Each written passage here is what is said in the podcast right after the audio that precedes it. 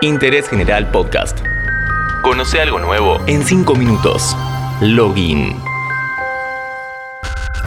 Este podcast lo presenta la licenciatura en Comunicación Periodística de la Universidad Católica Argentina, la única de nuestro país acreditada por el Consejo Latinoamericano de Acreditación de la Educación en Periodismo. Conoce más sobre la carrera en uca.edu.ar barra ingreso.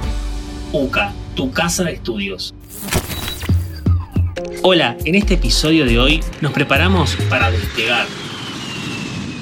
Se lanzó Microsoft Flight Simulator 2020. ¿Cómo fue la búsqueda de realismo desde hace 38 años? ¿Cómo lograron en esta última versión mostrarte ciudades con tanto detalle? ¿Cuáles fueron sus fallas que las redes no dejaron pasar?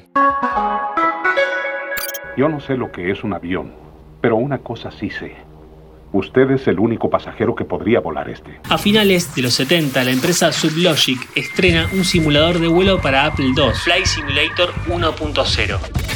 Al principio constaba de una interfaz monocromática de muy pocos píxeles que simulaban la vista desde el interior de la aeronave. En 1982, la empresa de Bill Gates consigue la licencia del simulador para venderlo en PC. Así pasa a llamarse Microsoft Flight Simulator. En su versión 3.0 incluye muchas mejoras, como el poder utilizar cuatro aviones. El Gates Learjet 25, el Cessna Skyline, el Sofwit Camel y un planeador Schweizer.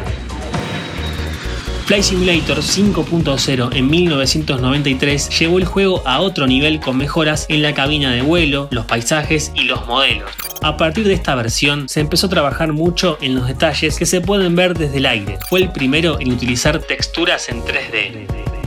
Con la salida de Windows 95, la serie Flight Simulator se suma al éxito del sistema operativo y, como para ir de la mano, pasa a tener el año en su título. Se lanza en el 98, 2000, 2002 y en 2004 una edición especial por los 100 años del primer vuelo de los hermanos Wright, Microsoft Flight Simulator 2004, un siglo de vuelo. El mismo contaba con aviones históricos como el Wright Flyer, el Ford Tri-Motor o el Douglas DC-3.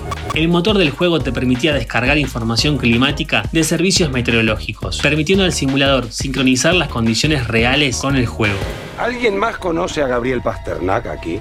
El último antecedente que tenemos de esta serie fue el del 2006, Flight Simulator X, la décima entrega que envejeció bastante bien. Fue un logro técnico en su momento, que además te permitía compartir cabina con otro jugador online. Se ampliaba la resolución y entre otros detalles del entorno, cabe destacar la mejora del agua. Las olas se podían ver en 3D con efectos de refracción, según la luz del sol o el movimiento de estas olas se tomaron su tiempo. 14 años después y con tecnología de inteligencia artificial, Microsoft Flight Simulator 2020 se lanza, por ahora, solo en PC. El juego alcanza niveles de hiperrealismo únicos. Su secreto es el trabajo en conjunto con imágenes satelitales de los mapas de Bing y la empresa Azure.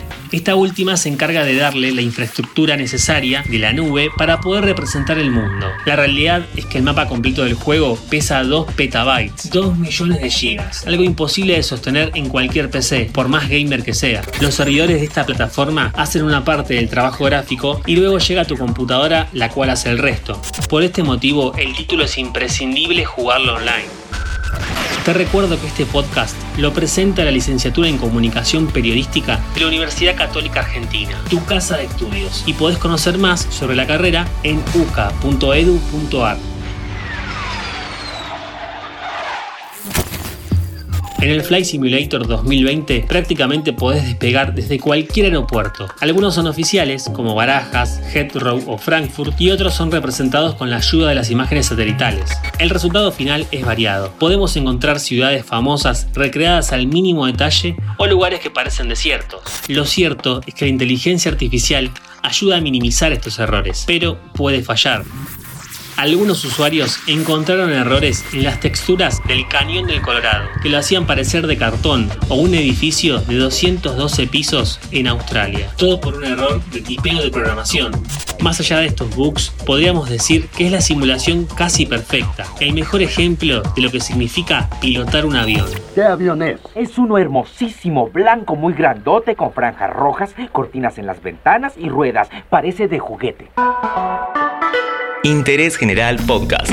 Encontrarnos en Spotify, en Instagram y en interésgeneral.com.ar.